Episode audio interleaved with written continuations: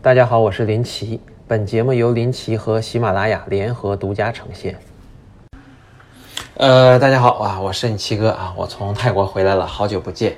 呃，从二零零九年开始写博客，二零一六年转战微信公众号，至今还没有在交易日断过一天啊。这次去泰国一下子停更了一周，一方面呢是带娃有点累啊，最主要还是表达欲没有原来那么强了。感觉投资做到后边都是归于价值投资，然后都会啊比较佛系啊，很多时候也没有那么多想说的，做的最多的操作就是卧倒不动啊。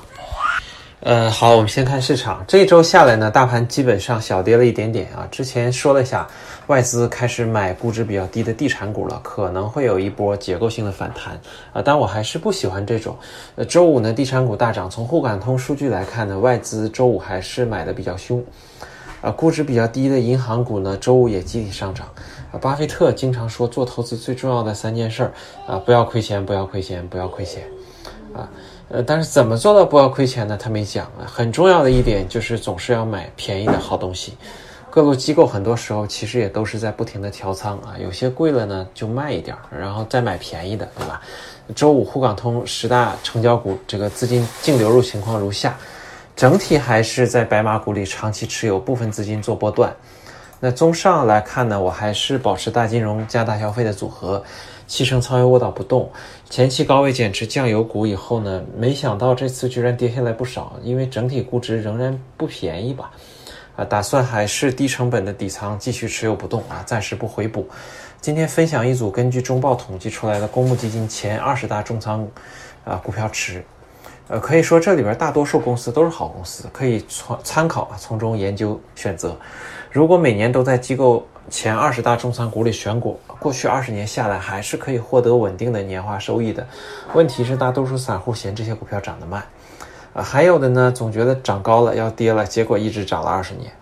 呃，重仓了不少好公司，但这些公募机构过去二十年没有取得好成绩的原因是什么呢？就是买的股票太多了。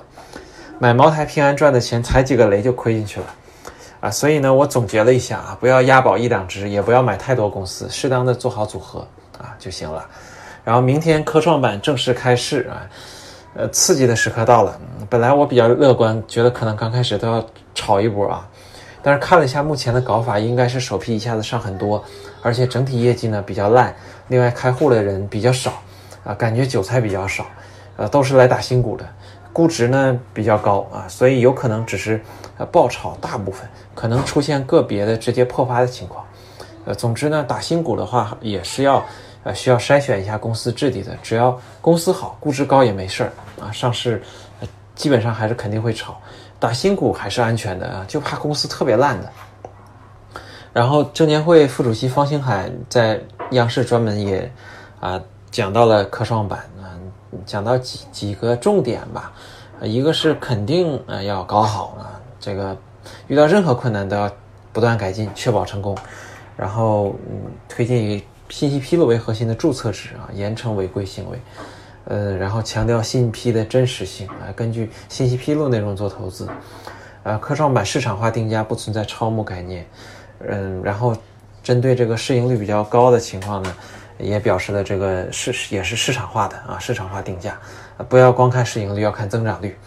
然后针对首批科创属性不高的问题呢，也表示要有耐心啊，可能会成长为下一批华为或者谷歌的企业啊，要用长期眼光去看。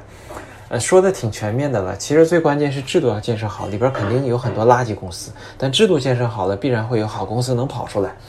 另外一个重点就是一定要严惩造假啊，否则我们根据财报做的投资结果全是假的，公司退市了也没法获得赔偿，对吧？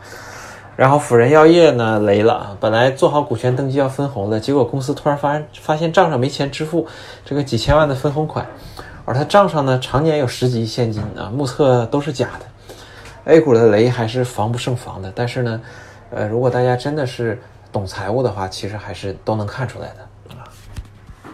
今天最后呢，给大给大家讲个笑话。有着药中茅台之称的东阿阿胶神话破灭了。这两天网上出现不少文章分析，茅台后边也要跟着阿胶一样崩溃了。好，大家可以开始笑了。最后，欢迎各位老铁订阅微信公众号林奇，更多精彩内容也欢迎大家在喜马拉雅 APP 订阅我的频道林奇收听。